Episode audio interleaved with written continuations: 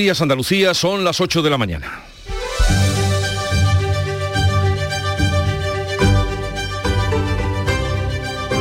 En Canal Sur Radio, La mañana de Andalucía con Jesús Vigorra.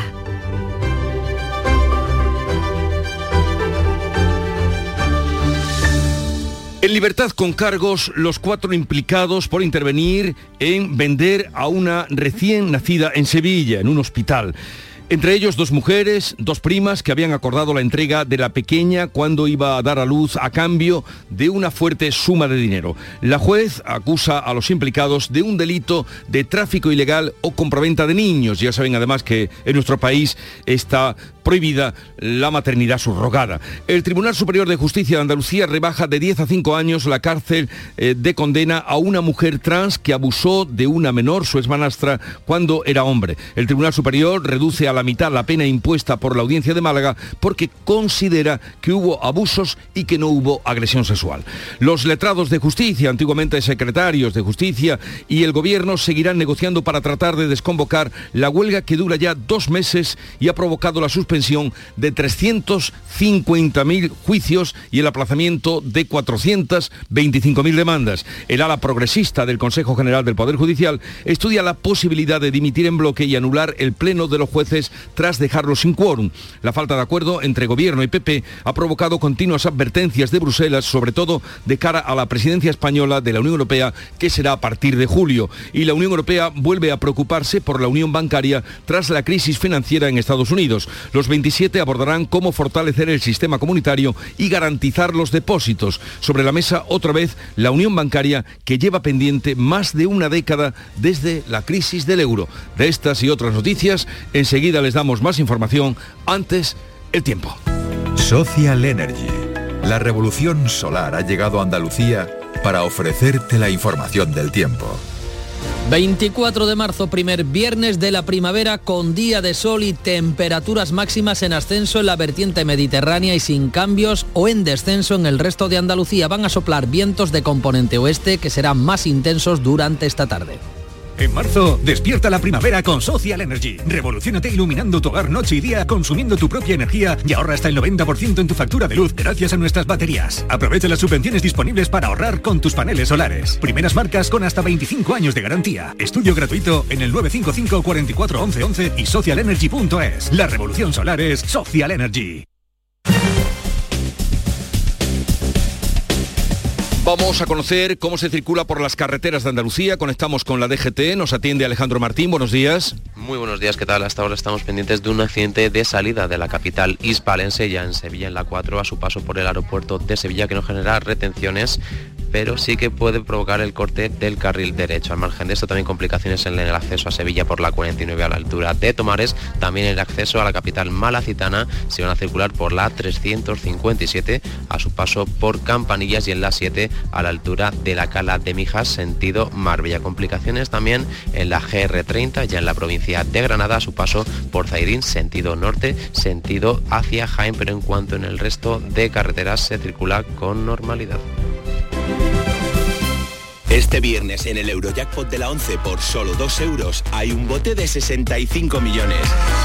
Y tan tatara millonario porque con el Eurojackpot, el mega sorteo europeo de la 11, no solo te haces millonario tú, también tus hijos y los hijos de tus hijos y los hijos de los hijos de tus hijos. Compra ya tu Eurojackpot de la 11, que son 65 millones. Eurojackpot de la 11, millonario por los siglos de los siglos. A todos los que jugáis a la 11, bien jugado. Juega responsablemente y solo si eres mayor de edad. La mañana de Andalucía con Jesús Vigorra. Canal Sur Radio. Vamos a contarles la actualidad de este día. Quedan en libertad con cargo los cuatro detenidos por un presunto intento de venta de un recién nacido en un hospital público de Sevilla. Pilar González, cuéntanos.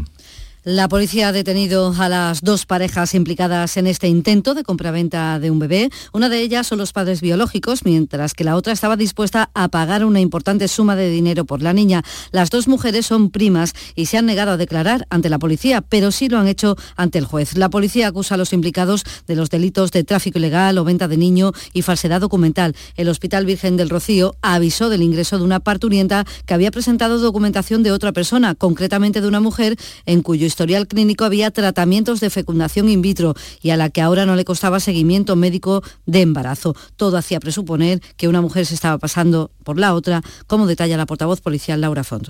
Asuntos Sociales del Hospital Materno Infantil Virgen del Rocío informó a la Policía Nacional que había ingresado una parturienta con una documentación que al parecer no era la suya. Lo que a priori pretendían realizar estas cuatro personas detenidas era un tratamiento de maternidad subrogada. Este tipo de maternidad en España es ilegal.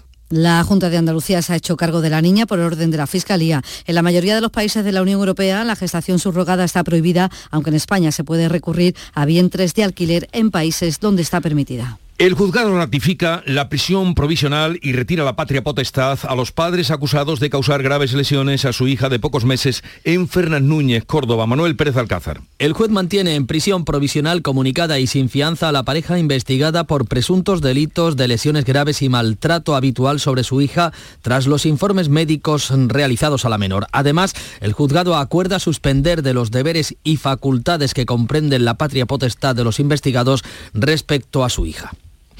El Tribunal Superior de Justicia de Andalucía ha reducido de 10 a 5 años de cárcel la condena a una mujer trans por abusar de una menor, en este caso su hermanastra, cuando era hombre. Beatriz Galeano. El Tribunal Superior de Justicia de Andalucía considera que hay un cúmulo de divergencias en el relato de la víctima, por lo que entiende que no está probado que los contactos sexuales propiciados por la condenada cuando era un hombre excediera de tocamientos. Además de la pena de prisión, el TSJ le prohíbe acercarse a menos de 100 metros de la víctima por un periodo de 12 años, comunicarse con ella por cualquier medio y debe indemnizarla con 7.000 euros. El abogado de la condenada, José María Núñez, ha presentado recurso de casación ante el Tribunal Supremo.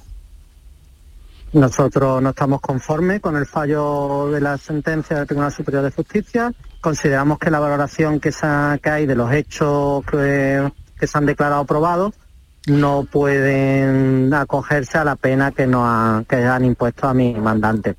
Además, en Torrelodones, en Madrid, un opositor ha recurrido a la ley trans y ha cambiado de sexo justo antes de realizar las pruebas físicas de acceso a la policía, mientras la Asociación Internacional de Atletismo ha prohibido que las atletas transgénero puedan competir en categoría femenina. Y sorprendentemente, un nuevo informe pericial podría dar nuevas pistas para encontrar el cuerpo de Marta del Castillo. El móvil del autor confeso de su muerte, Miguel Carcaño, ha dejado rastros de su posición no conocidos hasta ahora por la policía y tampoco constan en el sumario, según ha señalado a Canal Sur Radio el perito judicial Manuel Huertas. Se ha conseguido obtener información que no figuraba en ninguna de las actuaciones anteriores, con lo cual eh, la utilidad que, puedan tener merece la pena eh, investigarla eh, en una labor de campo. El perito sugiere que aún se podrían peinar zonas no contempladas anteriormente. El móvil de Carcaño permite saber sus movimientos aquella noche cuando escondieron el cuerpo que nunca se ha encontrado. El informe lo van a aportar a final de mes al juzgado. La gestión de la sanidad pública ha vuelto a centrar la sesión de control en el Parlamento andaluz. Los grupos de la izquierda han vuelto a denunciar las presuntas irregularidades en las contrataciones de emergencia de centros privados. El socialista Juan Espadas pedía explicaciones. El presidente lo acusa de difundir bulos. Señor Moreno Bonilla, este es su caso y este se llama el caso emergencia. Va a dar explicaciones aquí o donde haya que darlas sobre un funcionamiento anómalo. Le pido rigor y sobre todo mucho cuidado con los bulos, porque se inician, se inician señor Espada y nunca se sabe a quién le explotan la mano. Moreno desmiente a por Andalucía que los contratos se salten la legalidad. Vox le reprocha la firma del pacto social con los sindicatos. El presidente de la Junta defiende que su gobierno se encuentra en la centralidad política. Este sábado hay convocadas manifestaciones de la plataforma Marea Blanca en defensa de la atención primaria en Andalucía. Pues en este punto vamos a saludar a Catalina García, es la consejera de Salud de Consumo. Consejera, buenos días.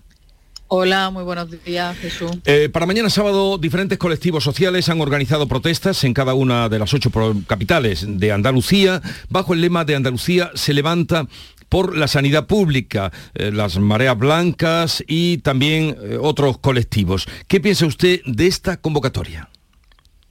Bueno, pues ellos defienden la sanidad pública con lo que no puedo estar más de acuerdo y este gobierno y esta consejería defiende también la sanidad pública. Así que que ellos mm, consideran que en este momento tienen algo que decir en la calle y nosotros lo respetamos nosotros lo que vamos a seguir precisamente trabajando es para proteger y para que nuestro sistema sanitario y nuestra sanidad sea de excelencia. En la convocatoria se habla de exigir atención presencial en los centros de salud a los pacientes y más personal y recursos para afrontar las listas de espera. Ante estas exigencias, que son las que se claman, ¿qué puede usted decirnos? Bueno, pues yo decir que, que, sí es verdad que, que, necesitamos más profesionales, por supuesto que sí, pero también hay que decir que en el sistema sanitario tenemos 30.000 profesionales más desde el año 18 y que tenemos 1.800 médicos más en la sanidad pública de Andalucía.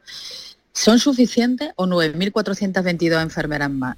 No son suficientes, pero en, en los profesionales médicos, yo lo he repetido en numerosas ocasiones, cuando ayer en el Parlamento de Andalucía nos exigían que sustituyéramos a los médicos cuando se van de vacaciones, que sustituyéramos a los médicos cuando tienen una enfermedad, ojalá pudiéramos hacerlo. Eso es lo que le gustaría hacer a esta consejera pero no lo puede hacer, está incapacitada para hacerlo y todos lo saben, todos lo saben y todos lo sabemos porque no hay médicos, no tenemos bolsa, médicos en las bolsas. Nosotros lo que hemos hecho en estos cuatro años es aumentar las plazas MIRA, es decir, los médicos que están haciendo la especialidad para poder contratarlo. Y eso y e, ese aumento de plazas ha sido en más de un 39,9%. ¿Pero qué le hemos pedido al Ministerio? Pues le hemos pedido al Ministerio que los MIR no se queden fuera de la especialización y este año, desgraciadamente, se han quedado 4.000 fuera. Con lo cual, más profesionales que nunca tiene el sistema sanitario público andaluz. ¿Que queremos tener más? Por supuesto que sí, y en eso trabajamos, pero también tenemos un presupuesto que depende de la recaudación y que depende de lo que el Gobierno de España nos dé como no comunidad autónoma. Y yo quiero recordar en este extremo y al Partido Socialista que esta comunidad autónoma es deficitaria en lo que le da el Gobierno de España y que, y que antes... Eh, lo, pedíamos cuando estábamos en la oposición al gobierno del Partido Popular nosotros se lo pedimos ahora y espero que el PSOE se lo pida también ahora a la señora Montora, a la ministra, para que nos dé lo que nos corresponde como andaluces. Porque nosotros como andaluces, si tuviéramos mil millones de euros más al año, ese dinero iría íntegro, como lo ha dicho nuestro presidente, a la sanidad, a la educación y a las políticas sociales. Eh, señora consejera, en esta confrontación que hay de, números y de pareceres, eh, ustedes dicen que están aumentando más que nunca. Desde la oposición o quienes convocan la manifestación de mañana dicen que más sanitarios. ¿Y no sería lo primero saber cuántos se necesitan en Andalucía? ¿Llegar al número que se necesita de sanitarios? Pues exacto, pero es que mm, Jesús, yo insisto, en este momento no podemos llegar al número de sanitarios que se necesitan, porque nosotros ahora mismo no podemos sustituir las jubilaciones de médicos que se producen, porque de aquí al año 30 yo recuerdo que se van a jubilar en el sistema sanitario 6.800 profesionales médicos, con lo cual no tenemos capacidad. Hasta el año 25-26, que empezaremos a nivelar por el esfuerzo que se ha hecho desde el año 19, entonces empezaremos a nivelar no somos capaces de tener los profesionales que son necesarios. Yo agradezco a los profesionales que están en el sistema, a los que deciden no jubilarse y quedarse, y a los que están en el sistema ahora mismo y deciden ayudarnos haciendo la continuidad asistencial por las tardes para seguir adelante con la carga de trabajo, su esfuerzo y su compromiso con el sistema sanitario público y con la salud de los andaluces. Ojalá pudiéramos tener ese número suficiente. Pero en la, en la actualidad y a día de hoy, si somos realistas y queremos ver la verdad, no somos capaces de tenerlo porque no tenemos esos profesionales. Eh, una pregunta más. Luego vendrá, después de lo de mañana, la huelga del día 12 de abril, convocada por el Sindicato Médico Andaluz por las deficiencias en la atención primaria. Sin embargo, la Junta llegó a un pacto con este sindicato médico eh, y aún alberga esperanzas de que, eh, en fin, de que puedan llegar a ponerse de acuerdo. ¿Por qué esta situación después de haber firmado ese pacto social que fue hace muy poco cuando lo firmaron con el sindicato médico?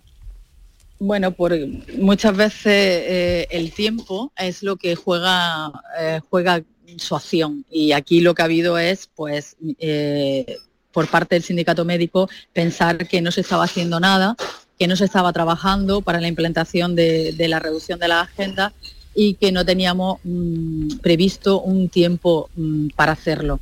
Eh, hemos hablado con ellos, no hemos sentado con ellos, han visto que sí, que existe una gestión, que existe un trabajo, que además ahora lo llevamos de la mano con ellos también, para que vean que es una realidad ese acuerdo y la implantación de esa agenda.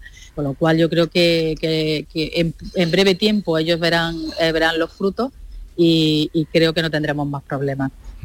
¿Quiere usted decir... en salud aunque en salud Jesús siempre hay problemas. Sí. ¿Quiere usted decir, hombre, qué le voy a decir después de lo que pasó ayer, de eh, los detenidos por intentar vender un bebé en el Hospital Virgen de Rocío? Eh, eh, ¿Tendrán que poner más alertas o, o- un caso así, bueno, se detecta como se detectó ayer? Es difícil de, de colar, digamos. Es difícil de colar porque precisamente los hospitales en Andalucía tienen para eso unos circuitos muy bien engrasados y ayer se demostró que eso es así, que no se puede, no se puede engañar de esa manera y, que los profesionales eh, se dan cuenta y- y actúan en consecuencia. Pero bueno, salud tiene muchas vertientes, muchas aristas y lo hemos visto a lo largo de estos años. ¿Alguna novedad sobre los errores que se han detectado en dos casos de inseminación in vitro en el Hospital Puerta del Mar de Cádiz? No, estamos inmersos en una investigación que queremos que termine para dar toda la información de una manera muy concienzuda, pero también de una manera muy segura. En casos así, lo primero que se hace es esa investigación y después ya cuando tengamos los resultados se depurarán responsabilidades si es que existen o se limarán los circuitos si es que lo que ha fallado. Pero ya digo que tenemos que esperar a esa investigación para poder eh, hablar y decir qué es lo que ha pasado realmente. Catalina García, consejera de Salud y Consumo de la Junta de Andalucía, gracias eh, por atendernos. Un saludo y buenos días. Muchísimas gracias a vosotros. Adiós, Hasta luego. Hola, hijo. ¿Cómo te van las cosas? Dice mi mujer que trabajo demasiado y que tengo mucha tensión acumulada. ¿Tensión? ¿Y tú qué has hecho? ¿Yo? ¿Garbanzos? Mmm, garbanzos. Anda, siéntate y come. Legumbres la pedriza. Tómate tu tiempo. Nuestro sueño era llevar nuestro vino a cualquier parte del mundo, de una manera innovadora, y ahora lo estamos haciendo. Somos de la generación de los que sueñan y hacen. Con los fondos de la Unión Europea, miles de sueños como el de Pilar, Francisco y Rocío de Bodegas Robles se están haciendo realidad. Entra en plan de recuperación.gov.es y haz el tuyo posible. Gobierno de España. La mañana de Andalucía con Jesús Vigorra. Canal Sur Radio. El bloque progresista del Poder Judicial se reúne hoy para estudiar una dimisión en bloque que podría llevarse a cabo para forzar la renovación del órgano de gobierno de los jueces. Los vocales propuestos por Partido Socialista, Izquierda Unida y PNV deciden hoy si siguen los pasos de Concepción Sáez, que ha dimitido este miércoles porque considera insostenible que el Consejo General del Poder Judicial lleve cuatro años en funciones. La reunión ha sido promovida por el vocal y exdiputado socialista Álvaro Cuesta, que promueve una dimisión en bloque el próximo lunes para dejar sin capacidad operativa al Pleno por falta de quórum. La ministra de Justicia, Pilar Job, culpa de esta crisis al Partido Popular. La dimisión que se ha producido de la vocal Concha Sáez es eh, fruto y es eh, también eh, síntoma de que estamos ante una situación absolutamente patológica y esa patología ha sido originada por el Partido Popular, que es quien tiene la llave, quien tiene la clave para poder renovar el órgano de gobierno de los jueces y las juezas. La falta de acuerdo entre el Gobierno y el Partido Popular para la renovación y la reforma de la ley del Consejo General del Poder Judicial ha provocado continuas advertencias de Bruselas, sobre todo de cara a la presidencia española de la Unión Europea a partir de julio. Por cierto, que este mismo jueves el Tribunal Constitucional ha avalado íntegramente la ley educativa, la conocida como Ley CELA. Reunión sin acuerdo entre los letrados de justicia, antiguos secretarios judiciales y el Ministerio, aunque hoy se vuelven a sentar para tratar de desconvocar esa huelga que dura ya dos meses. Este jueves la reunión ha terminado una vez más sin acuerdo, no ha trascendido ningún avance, pero volverán a reunirse hoy por lo que no se dan por rotas las conversaciones. Después de mes y medio de huelga, más de 600.000 actuaciones judiciales se han suspendido en toda España, la mitad son juicios. Dos interventores de la Junta de Andalucía rastrean los pagos a la empresa del marido y los cuñados de la directora de la Guardia Civil. El juez que instruye el caso encargó en dos informes periciales en diciembre, según el diario ABC. Dos funcionarios de la Intervención General de la Junta han elaborado ese informe para analizar los pagos recibidos por la empresa del marido y los cuñados de María Gámez, por presunta corrupción. La sustituta de Gámez al frente de la Guardia Civil, Mercedes González, será nombrada en el Consejo de Ministros del próximo martes. La todavía delegada de la Comunidad de Madrid ha admitido sentimientos encontrados por la noticia de su futura responsabilidad que es aportar muchísimo trabajo, muchísimo compromiso y muchísima lealtad a donde estoy. Y eso es lo que he hecho en, todos y cada uno de los puestos que este partido y que este gobierno ha tenido el privilegio de encomendarme. Y es lo que voy a dar. Eh, insisto, voy a servir a la Guardia Civil tan bien como ellos sirven a nuestro país. El caso mediador llega a la Fiscalía Europea. La magistrada ha enviado a Luxemburgo las diligencias para que el Ministerio Público Comunitario compruebe si la trama corrupta del exdiputado socialista conocido como Tito Berni afecta a fondos europeos. En su declaración, este exdiputado, Bernardo Fuentes, reconoció que su empresa recibió ayudas europeas. El pasado 16 de marzo, la presidenta de la Comisión de Control Presupuestario del Europarlamento solicitó por escrito a la Comisión Europea que investigue si se han visto afectados fondos europeos en este asunto. UEFA abre expediente al Barça por el caso Negreira de presunta corrupción arbitral. El máximo organismo del fútbol europeo ha abierto un expediente al club azulgrana por los pagos que realizó a Enríquez Negreira cuando era vicepresidente del Comité Técnico de Árbitros. Pese a que los pagos que investiga la Fiscalía ya han prescrito en España, tanto la UEFA como la FIFA pueden actuar de oficio y expulsar de sus competiciones de forma temporal aquellos clubes que se demuestre que han tratado de influir en los resultados de los partidos. Los líderes de la Unión Europea debaten hoy la necesidad de impulsar la unión bancaria en medio de la crisis provocada por el hundimiento de los bancos Silicon Valley y Credit Suisse. La norma es que los bancos deben garantizar los fondos de sus clientes hasta 100.000 euros, pero en la práctica cada país decide un debate que llega en plena crisis bancaria. El Banco de Inglaterra ha subido los tipos de interés en 25 puntos básicos a pesar del hundimiento de eh, los bancos americano y suizo en la zona euro. El precio del dinero ha aumentado hasta el 3,5% para tratar de aplacar la inflación. La vicepresidenta económica Nadia Calviño reconoce que los precios de los alimentos están descontrolados. Lo que estamos viendo es una fuerte resistencia a la baja de los precios de los alimentos debido al aumento de los costes energéticos, los costes de los fertilizantes y otros inputs del sector agrícola y del sector ganadero, también debido a malas cosechas en algunos sectores, la caída de la oferta de otros grandes productores agroalimentarios a nivel mundial. Este jueves, el presidente ucraniano ha intervenido en esa cumbre de líderes europeos y ha urgido a acelerar las entregas de aviones y misiles. En Bruselas, Pedro Sánchez ha dicho que va a aprovechar su visita a China para trasladar al presidente Xi Jinping la posición europea sobre la guerra. Creo que es una reunión bilateral muy importante. Desde luego también nos va a dar la oportunidad de trasladar desde el Gobierno cuáles son nuestras principales prioridades para el semestre europeo que vamos a empezar en el mes de julio. Y sobre todo lo que es importante es eh, trasladar ese reconocimiento internacional que se le está dando a España los eh, tanques Leopard 2 a 4 de España van a estar listos a finales de la semana que viene para ser enviados a Ucrania. La ministra de Defensa, durante su visita a la fábrica de Santa Bárbara en Alcalá de Guadaira, en Sevilla, ha avanzado que inmediatamente entrarán en la factoría para ser puestos a punto los otros cuatro vehículos comprometidos por nuestro país. Pedro Sánchez viaja hoy a República Dominicana, donde junto al rey y el presidente de la patronal COE va a participar en la cumbre iberoamericana que pretende acercar Europa y América Latina. El rey Felipe VI, el ministro de Exteriores José Manuel Álvarez y el presidente de la COE han llegado esta noche a Santo Domingo para participar esta tarde y mañana en la cumbre. Pretende ser el punto de encuentro entre ambas regiones cuya relación ha quedado un tanto oxidada en los últimos años. Álvarez ve en la presidencia semestral de España de la Unión Europea una oportunidad para encauzarla. Vamos a trasladar nuestro esfuerzo, nuestro deseo como América Latina va a ser una de las grandes prioridades de nuestra presidencia del Consejo de la Unión Europea que arranca el 1 de julio. La cumbre reúne también a empresarios de los dos continentes. El presidente de la COE, Antonio Garamendi, hace esta valoración. Es un continente con unas capacidades enormes precisamente de, ganar el, futuro, también energías renovables, etc.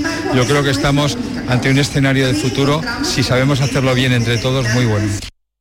En Francia se ha vivido una noche de graves disturbios y de fuego eh, prendido en las puertas del Ayuntamiento de Burdeos tras la décima jornada de huelga nacional coincidiendo con la visita del rey Carlos de Inglaterra. Ha sido la novena noche consecutiva de disturbios. Los radicales han prendido fuego a los montones de basura sin recoger, a contenedores, a kioscos y a bicicletas y en Burdeos han quemado la puerta del ayuntamiento. Hay 150 policías heridos. El ministro del Interior ha acusado al partido de la Francia insumisa de alertar estos disturbios y de querer matar policías. Aquí en nuestro país también se hacen eco de la reforma de las pensiones, ligándola a la que está llevando a cabo el gobierno. El líder del PP ha sugerido que Macron sí que está demostrando valentía a la hora de afrontar esa reforma social frente al parche, dice, de Pedro Sánchez, mientras que el ministro de la Seguridad Social señala que la idea del PP para el sistema de pensiones consiste en recortar las prestaciones de los derechos sociales y aumentar la edad de jubilación.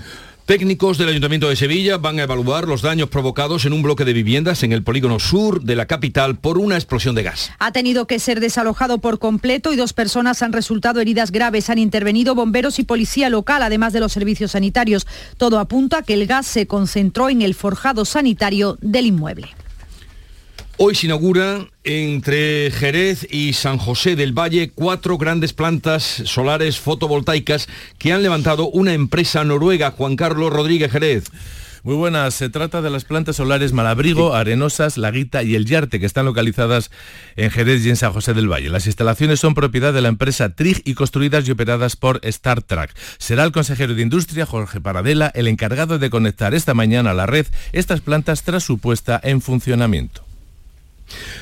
Les hablamos también del incendio importante, primero de la temporada, que se ha producido en Castellón. 400 efectivos han trabajado toda la noche en la zona limítrofe entre Teruel y Castellón en un incendio voraz que sigue sin control y es el primer gran incendio de la temporada. Ha calcinado mil hectáreas de terreno y mantiene a un millar de vecinos de 12 pueblos durmiendo fuera de sus casas. El terreno barrancoso y la foresta centenaria, que es muy frondosa y muy seca, han dificultado y están haciéndolo las tareas de control. Desde el puesto de mando avanzado se ha confiado en que a lo largo de la jornada de hoy se pueda estabilizar el fuego. En Andalucía, otro incendio que se ha declarado la pasada tarde en el paraje Mirador Urra de Sorbas, en Almería, está ya controlado desde última hora de la pasada tarde. Nos hacemos eco ahora de la polémica que hay en Cádiz, donde no se podrán tirar pétalos a los pasos de Semana Santa.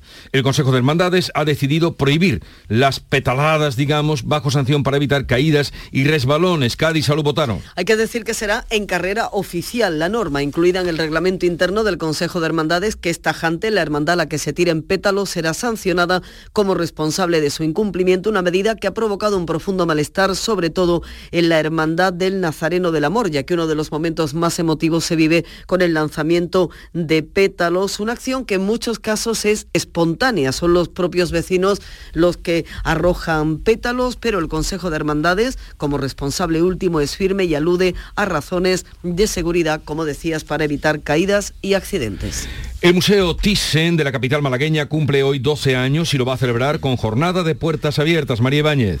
Así es, desde las 10 de la mañana y hasta las 8 de la tarde los visitantes podrán disfrutar de las 250 obras de pintura española del siglo XIX y principios del XX de la colección permanente, también de las obras de dos exposiciones temporales, una sobre el trabajo de dos fotógrafas, Lisette Model y Ellen Hewitt, y sus 40 instantáneas captando imágenes de la ciudad de Nueva York. La otra muestra temporal está dedicada a la obra más personal e íntima del pintor madrileño Luis Feito. La Pinacoteca malagueña, ubicada en el centro de la ciudad, invita por tanto a los malagueños y turistas a celebrar con la entrada a la Pinacoteca los 12 años en la ciudad malagueña. El presidente de la Junta ha pedido al Gobierno que termine las obras pendientes para dar agua a los regantes de Doñana.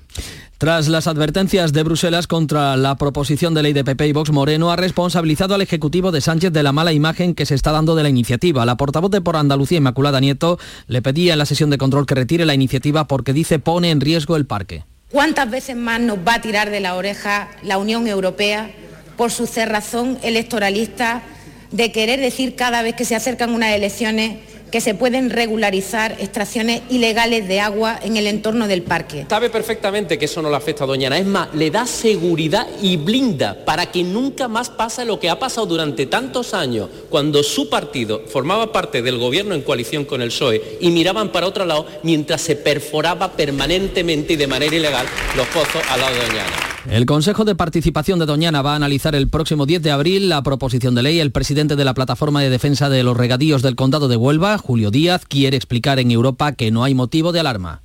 El agua superficial sustituye al agua subterránea. Esto el comisario lo va a entender muy bien, porque el acuífero se va a reponer naturalmente y la agricultura ligada al fruto rojo va a regar con el agua superficial de trasvase el Ministerio de Agricultura ha anunciado una inversión de más de 2.100 millones de euros en la modernización de regadíos en nuestra comunidad, principalmente en la provincia de Córdoba, la más afectada por la sequía, mientras desde la patronal, desde la CEA, su presidente ha pedido un pacto de Estado para combatir la sequía. Asegura que si no hubiera este problema, Andalucía tendría un paro testimonial. Y les recordamos que en la madrugada del sábado al domingo próximo habrá que hacer el cambio de hora de verano. No sabemos muy bien para qué sirve, pero habrá que hacerlo como suele ser habitual. 8.30 minutos de la mañana, sigue ahora la información local. En la mañana de Andalucía de Canal Sur Radio. Las noticias de Sevilla. Con Pilar González. Hola, buenos días. Una explosión de gas en el polígono sur ha obligado esta noche al desalojo de un edificio y ha dejado dos heridos leves. Y el juez ha dejado en libertad con cargos a las dos parejas implicadas en un caso de maternidad subrogada. Enseguida se lo contamos. Antes, el tráfico. A esta hora tan solo queda un kilómetro de retenciones en la entrada a Sevilla por el puente del patrocinio y uno en el nudo de la gota de leche sentido Ronda Urbana Norte. En el interior de la ciudad, el tráfico es intenso en las principales avenidas de entrada. Y hoy tenemos el cielo con nubes alta, viento del oeste flojo y las máximas previstas son 25 grados en Morón, 26 en Lebrija y 27 en Écija y en Sevilla. A esta hora 11 grados en la capital. Vive el comercio de Sevilla Este. Gracias a ti somos más grandes. El comercio de Sevilla Este premia tus compras. Repartimos 800 euros en cheques de consumo. Vive el comercio de Sevilla Este. Organiza Asociación de Comerciantes Alconep. Financia Ayuntamiento de Sevilla. ¿Has pensado en instalar placas solares en tu vivienda o negocio? Con Sol Renovables, enchúfate al sol. www.solrenovables.com o 955 35 53 49. Cinco océanos, lo mejor en congelados llega a Sevilla. Precio, calidad, variedad y servicio. Hasta el 9 de abril, pollo entero a 1,90 la unidad. Pescados, mariscos, carnes, verduras, trato personalizado para escoger los congelados que usted necesita. Cinco océanos. Estamos en Triana, Cerro del Águila, Pinomontano, Montequinto y Dos Hermanas. Técnicos del Ayuntamiento de Sevilla van a supervisar el, edificio que esta noche ha sufrido una gran explosión, una explosión de gas. Probablemente ha sido por acumulación de gas en el forjado sanitario. El edificio tiene grandes desperfectos. Eh, está en el polígono sur, en la calle Juan Tenorio. Ocurría pasada las 9 de la noche y todos los vecinos han sido desalojados. Está a la espera de que los técnicos del ayuntamiento evalúen si es seguro volver o no a ocuparlo. Y el juez ha dejado en libertad con cargos por el intento de venta de un bebé a cuatro a dos parejas, a cuatro personas. Los involucrados son dos parejas que llegaron a un acuerdo para que una entregara a la recién nacida a cambio de una importante suma de dinero. Las dos mujeres implicadas son primas. Fue el Hospital Virgen del Rocío el que dio la voz de alarma cuando comprobó que la mujer que estaba de parto tenía documentación falsa y avisó a la policía. Lo explica la portavoz policial Laura Font. Asuntos Sociales del Hospital Materno Infantil Virgen del Rocío informó a la Policía Nacional que había ingresado una parturienta con una documentación que al parecer no era la suya. Lo que a priori pretendían realizar estas cuatro personas detenidas era un tratamiento de maternidad subrogada. Este tipo de maternidad en España es ilegal. La Junta se ha hecho cargo de la niña. La empresa Lazarus Technology va a remitir al juez el próximo lunes el informe que ha hecho durante dos años analizando el teléfono de Miguel Carcaño, condenado por el asesinato de Marta del Castillo. Dice el director de la empresa, Manuel Huertas, que se han obtenido datos sobre movimientos que tuvo Miguel Carcaño el día del crimen que hasta ahora eran desconocidos. Nosotros creemos que la información que hemos obtenido sí es interesante. Sí, o sea, nosotros hemos sacado datos que no figuran en ninguna parte.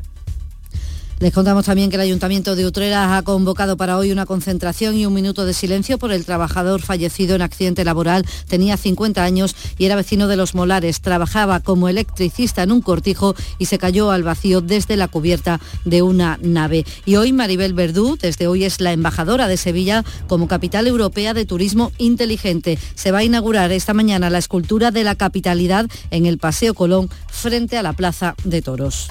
Vamos ya con el deporte. Nuria Gaciño, buenos días. Muy buenos días. El sevillista Brian Hill ha vuelto ya de la concentración con la selección española por culpa de unas molestias musculares. No es grave, pero se ha preferido no correr ningún riesgo. Así que el jugador vuelve a Sevilla, donde se va a reencontrar con el que fuera su entrenador en el Eibar, Mendilíbar, que ha eliminado el descanso fijado para este viernes.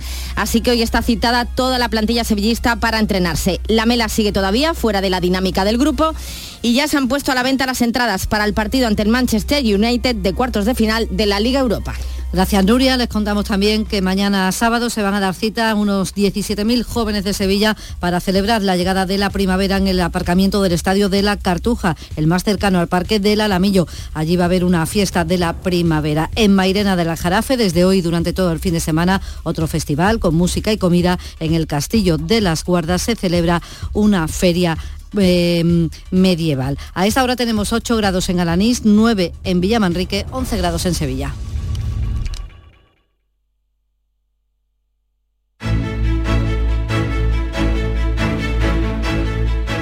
La mañana de Andalucía con Jesús Vigorra.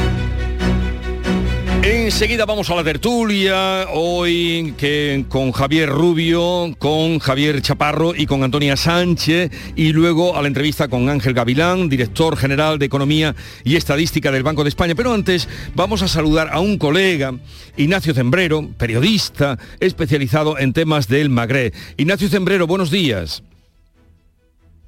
Hola, muy buenos días. Gracias por atendernos. Queríamos contrastar con usted, por la experiencia que tiene y por lo que sabe, esta noticia. El gobierno, eh, al parecer, está negociando, el gobierno de España, el nuestro, con Marruecos, la gestión y el posible traspaso del espacio aéreo del Sáhara Occidental a Marruecos. Se trata de uno de los puntos, se trataría de uno de los puntos de acuerdo firmado entre Pedro Sánchez y Mohamed VI en su reunión del pasado mes de abril en Rabat. ¿Qué nos puede usted decir? Bueno, se trata de la respuesta eh, que el gobierno ha dado a una pregunta del senador Clavijo de Coalición Canaria. Es una respuesta, la del gobierno, algo ambigua, que se presta desde luego a esa interpretación, a que el gobierno está negociando el traspaso del control del espacio aéreo Sáhara a Marruecos. Hoy en día ese control eh, depende del aeropuerto de Las Palmas, de la torre de control del aeropuerto de Gran Canaria. Y eh, es así desde 1976, desde que España se retiró del Sáhara Occidental. Hay un acuerdo con Marruecos justamente para eh, que España mantenga ese control del espacio aéreo. Ahora bien, ayer tanto el presidente canario como uno de los principales consejeros del gobierno canario salieron a desmentir esta información que ha dado toda la prensa, la española por supuesto, y también la marroquí, la marroquí alegrándose, salieron a desmentir y decir que se trataba simplemente de lograr una mejor coordinación y una mayor seguridad en ese espacio aéreo y que no había que buscar interpretaciones que fueran más allá. En todo caso, lo que sí es evidente es que es una reivindicación sistemática de Marruecos de que España le transfiera al 100% el control del espacio aéreo del Sáhara Occidental. Entonces, eh, nos quedamos con esa respuesta del gobierno, mm, que sería que no es así. Nos quedamos con, muchas dudas, nos quedamos con muchas dudas. No, cuando digo que no, es así, no es el gobierno de España el que ha dicho que no es así, es el gobierno de Canarias, que es eh, socialista, en todo caso su presidente es socialista, que se supone que tiene buena información y que allí salió a decir que no era así. El gobierno de España no ha eh, desmentido formalmente esa interpretación que ha hecho la prensa eh, de la respuesta eh, que ha dado el gobierno de España al senador Clavijo, al senador de Coalición por Canaria. Y, y desde luego la respuesta del gobierno es ambigua y se presta a esa interpretación. Yo estoy defendiendo aquí a todos mis colegas que hicieron esa interpretación porque desde luego me parece una interpretación muy evidente de la de la respuesta ambigua del gobierno, se puede sacar esa conclusión perfectamente. Ahora bien, la única fuente que tenemos, digamos, cierta autoridad que lo ha desmentido ha sido el presidente de Canarias, que repito, es socialista y se supone que como le afecta directamente debe tener buena información. Esperemos a ver qué pasa y, luego si usted dice que se han alegrado en Marruecos, ¿cómo se lo toman si esto se confirma? Lo que ha anunciado o, el rechazo del presidente de Canarias. Otro asunto. Argelia ha anunciado la ruptura del tratado de amistad que firmó con España en 2020, justo después de que el presidente español, Pedro Sánchez, haya defendido a capa y espada su acuerdo con Marruecos sobre el plan de autonomía del Sáhara. ¿Eso es así? Sí, Argelia lo denunció, pero no ahora. Argelia lo denunció en junio del año pasado y también en la práctica lo que hace Argelia es vetar a todas las exportaciones españolas a Argelia. Las exportaciones han caído en un, con relación al mismo periodo del año pasado, han caído un 92, un 93%. Y lo que se sigue vendiendo Argelia eh, por parte de empresas españolas, sobre todo valencianas, murcianas, etcétera, eh, son también andaluzas, pero un poquito menos. Eh, lo que se sigue vendiendo a Argelia pues son, eh, responde a antiguos y viejos contratos, pero no se firma ningún nuevo contrato, prácticamente ya no se le vende nada y las empresas españolas han sido excluidas de todas las licitaciones públicas en Argelia. Es un, del lado argelino se ha hecho un muy mal negocio con esta operación. Entonces yo veo que el presidente del gobierno y el propio ministro Álvarez se alegran mucho de que el comercio con Marruecos vaya viento en popa, pero yo también lo celebro, pero se olvidan de recordar que el comercio con Argelia, pues yo diría que prácticamente ha desaparecido, excepto el gas que sigue exportando Argelia a España. O sea que podemos colegir de, de estos asuntos que usted ha descrito que la ruptura del tratado de amistad mm, ya se ha consumado. Sí, sí, sí, no, se consumó en junio del año pasado la, ruptura junto con la decisión eh, tomada de forma ambigua por las autoridades argelinas pero en la práctica es así, que tomada de forma ambigua no es sancionada por la Comisión eh, Europea, puesto que está discriminando a un Estado miembro, Argelia, en sus relaciones comerciales.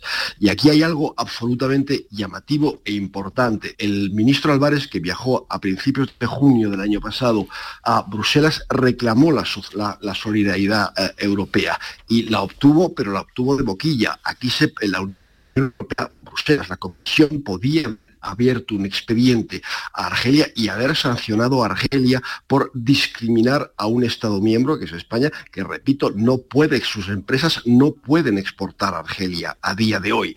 Y eso no lo ha hecho la Comisión Europea. Eh, yo creo que es una pregunta que hay que hacer en Bruselas. ¿Por qué no ha movido ficha para sancionar a Argelia por no permitir las exportaciones españolas? Hablando en claro, desde junio eh, del año pasado hasta eh, enero también de, hasta diciembre de este año, no tengo los datos más actualizados, las empresas españolas han perdido aproximadamente en exportaciones a Argelia unos 2.000 millones de euros.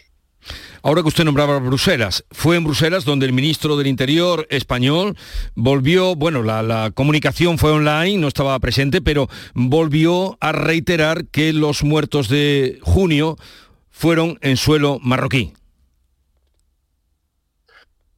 Sí, efectivamente, estuvo después, tardó muchísimo el ministro Grande Marlasca en aceptar al final comparecer en el Parlamento Europeo. Es verdad que eh, jurídicamente no está obligado a hacerlo, pero bueno, yo creo que a él le convenía hacerlo y reiteró exactamente la misma explicación que ya había dado aquí en el Congreso, en el Senado y también en otros momentos ante la prensa, eh, eludiendo todo tipo de eh, responsabilidad con relación a los muertos y, digamos, contradiciendo pues algunos informes tanto de ONGs como el, famoso reportaje de la BBC donde se aseguraba que había habido al menos un muerto eh, del lado español. Por cierto, los muertos no son el balance oficial de Marruecos, es de 24, pero es un balance que no es creíble. Tenemos un balance de Naciones Unidas que, si no recuerdo mal, eleva el número de muertos reales a 37 y pues hay unos cuantos desaparecidos que se supone que también están mutuos.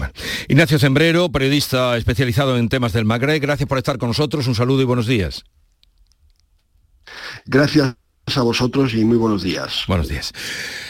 8.43 minutos, enseguida vamos con Antonia Sánchez, Javier Chaparro y Javier Rubio. Mi sueño era teletrabajar para cualquier parte del mundo desde mi pueblo y ahora con la alta velocidad lo estoy haciendo. Somos de la generación de los que sueñan y hacen. Con los fondos de la Unión Europea, miles de sueños como el de Juanmi en Pegalajar se están haciendo realidad. Entra en plan de recuperación.gov.es y haz el tuyo posible. Gobierno de España. Buenos días. En el sorteo del cupón diario celebrado ayer, el número premiado ha sido 6855 06855. Serie 12 012. Hoy, como cada día, hay un vendedor muy cerca de ti repartiendo ilusión. Disfruta del día. Y ya sabes, a todos los que jugáis a la 11, bien jugado. ¿Aún no sabes lo que es el kit digital? Más de 300.000 empresas ya lo han solicitado. Si eres autónomo o una pyme de menos de 50 trabajadores, pide ya tu bono digital de hasta 12.000 euros. Es el momento de trabajar conectados, de hacer crecer tu negocio, de mejorar tu ciberseguridad, de disfrutar de los beneficios de la digitalización. Únete al cambio digital. Infórmate en acelerapyme.es. Financiado por la Unión Europea. Next Generation. Plan de recuperación. Gobierno de España. Montepío, ¿en qué podemos ayudarle? Quería saber si mi seguro de salud tiene cobertura fuera de Andalucía. Claro que sí, en toda España. Y si viaja al extranjero, cuenta con asistencia en caso de urgencia. Con la garantía de Adeslas, entidad reaseguradora de los productos de salud de Montepío. Visite montepíoconductores.com. Montepío, lo tiene cubierto. Buenos días. En el sorteo de mi día de la 11 de ayer, la fecha ganadora ha sido 18 de febrero de 1937. y el número de la suerte el 6. Recuerda que hoy, como cada viernes, tienes un bote millonario en el sorteo del Eurojackpot de la 11. Disfruta del día. Y ya sabes, a todos los que jugáis a la 11, bien jugado. En España de sexo no se habla, ni de tocarse los 60, ni hacerlo con la regla. No hablamos de que no quiero usar condón, de que tu nombre ya no es ese. No hablamos de quien nos gusta, ni de placer. Pero ahora que ya nos veis, hablemos. Por una educación sexual para la igualdad. Plan corresponsables, Ministerio de Igualdad, Gobierno de España. Las mañanas de los fines de semana son especiales, porque en Canal Sur Radio te ofrecemos una radio que te interesa, emocionante, con mucha información y diversión en Días de Andalucía. Días de Andalucía. Este fin de semana, desde las 8 de la mañana, con Carmen Rodríguez Garzón en Canal Sur Radio. Más Andalucía. Más Canal Sur Radio.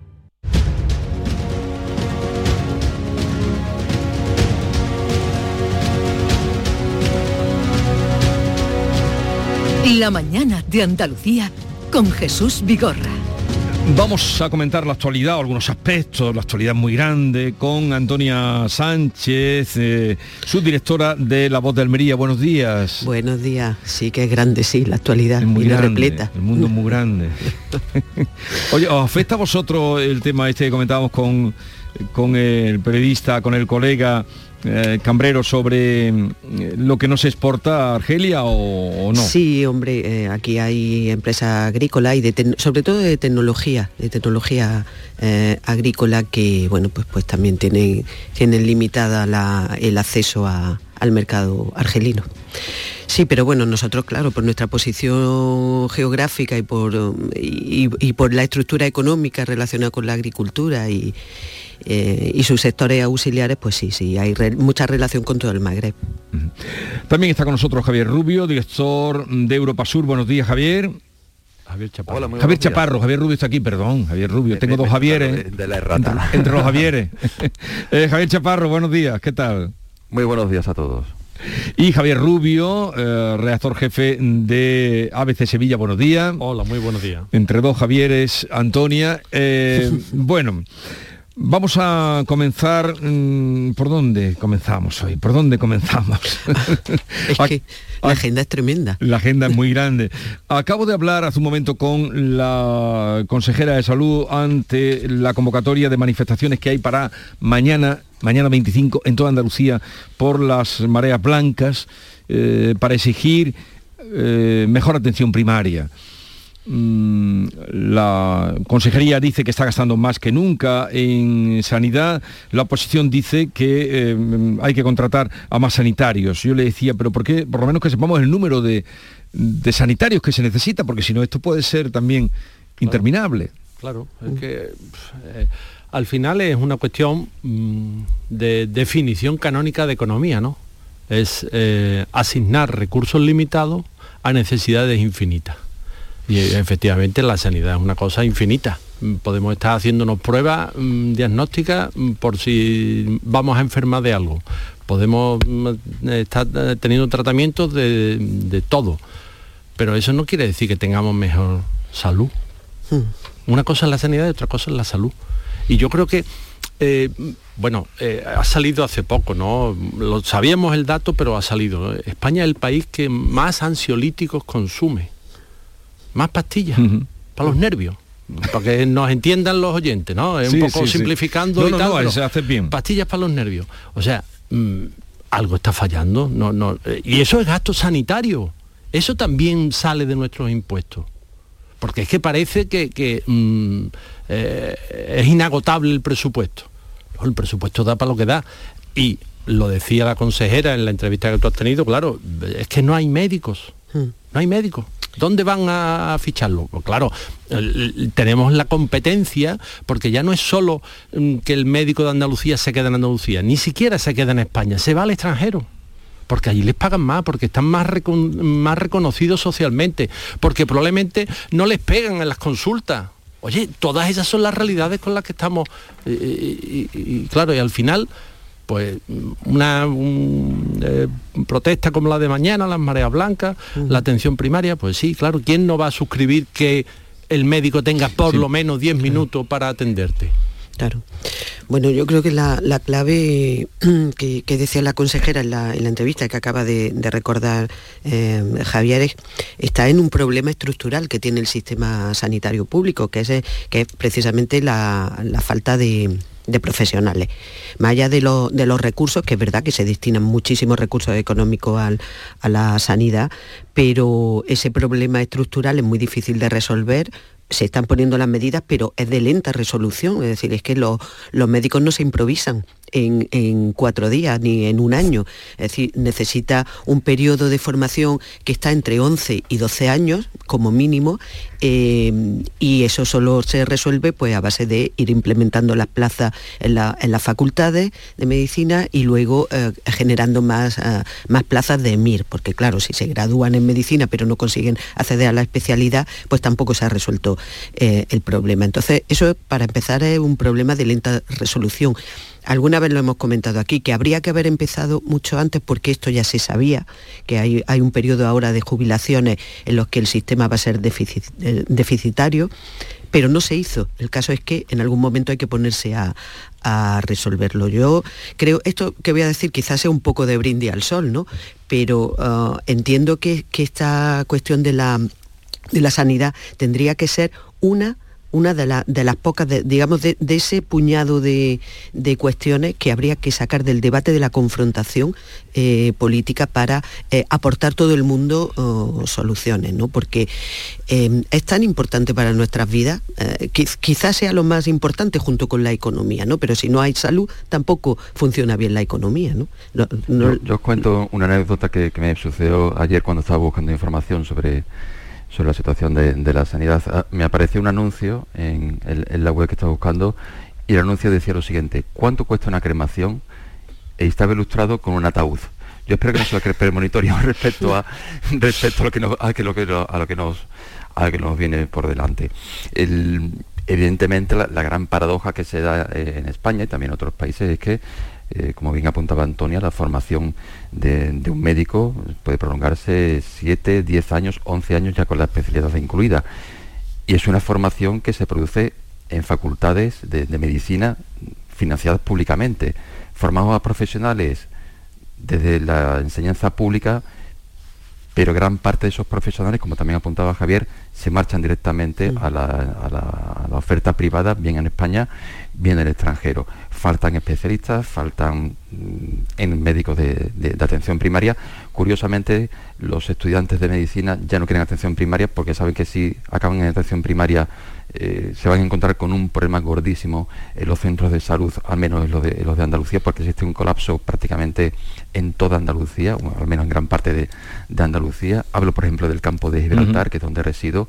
Las espera para lograr una cita en atención primaria pueden prolongarse tres semanas, cuatro semanas y en especialistas que sinceramente hay muchas especialidades que no existen, que el sistema sanitario andaluz no da una oferta, no ofrece especialistas en determinadas materias. Si te da un ictus en, determinadas provincias andaluzas, no hay unidades de ictus en, algunos hospitales, pero no por falta de voluntad de la administración, sino porque no existen especialistas eh, en temas cardiovasculares es una situación muy grave. La semana pasada recuerdo, Jesús, que, hablamos del pacto de Toledo, ¿no? de, que, había saltado por los aires con el acuerdo entre el gobierno y los sindicatos y se había quedado fuera tanto el Partido Popular como, como la patronal. ¿Es necesario un acuerdo sobre pensiones? Sí, pero no ha sido posible. En materia sanitaria haría falta un gran pacto de Estado para, vamos a mm. dotar a España de médicos, porque también como apuntaba Antonia, va a haber una oleada de jubilación en los próximos años que va a ser, que va a llevar al sistema a un punto crítico muy, me temo que puede ser sin retorno. Ya, ya, sí, pero que, el, asunto mm, va más allá de la voluntad política, ¿eh? porque mm, por voluntad. Pero tomamos claro, muchas pastillas, Mm. Javier, ¿te refieres a eso? No, No, sé. no, no, no, no, no digo de pastillas. Somos adictos a las pastillas. Eh, eh, es, es un problema, es un problema de, de- también del sistémico. el- Claro. Creo que lo decía Antonio. de educación Eh, eh, sanitaria que no se pasado- ha hecho. Y, estamos muy mal educados en, en la salud. Y, y al final eso de que abusamos de los servicios médicos, o también vivimos más tiempo y evidentemente a medida que vivimos más tiempo necesitamos mucho más servicios médicos. Que muchos problemas se resuelven con las pastillas ansiolíticos y conozco algún caso desgraciadamente que, que sucede así. Pero claro, cuando el año pasado, los datos de FACO apuntan que el año pasado se destinaron un millón de pacientes desde el Servicio Andaluz de Salud a la atención privada. No existe, no existe pa- capacidad en la, la sanidad pública andaluza para atender a un volumen de pacientes tal. Un millón de pacientes, un millón de consultas. Un millón de consultas, no un millón de pacientes. Un millón de consultas, exactamente, Pero, ¿y, correcto. ¿y cuánto eh, supondría eso eh, incorporarlo al sistema público? ¿Cuántos años? ¿Cuán- no, no, solamente ¿cuánto monetariamente, dinero? sino ¿Cuánto cuántos dinero? años. ¿Cuánto ¿Cuántos dinero? años? O sea, es que yo creo que aquí la cuestión es poner sobre la mesa y hablar con rotundidad y con claridad. Mire usted, esto es lo que tenemos, esto es lo que podemos gastarnos y con esto vamos a hacer lo mejor que podamos. Porque si no, estamos siempre apelando a una voluntad, a una decisión, pero, pero eh, que mm, después no tiene sustento en el presupuesto. Claro, mm, ojalá tuviéramos más médicos, ojalá tuviéramos eh, unidades de ictus, pero habrá que concentrar esfuerzos, habrá que decidir. mm, eh, es que son muchas cuestiones. Pero claro. falta tú- ese no le puedes decir a la gente, según donde usted está, se cura del cáncer o se cura peor. Es eso. ¿Eh? Mm. Por ejemplo, Es eso lo que la inequidad territorial. Claro, pero también hay que ver dónde concentramos los esfuerzos.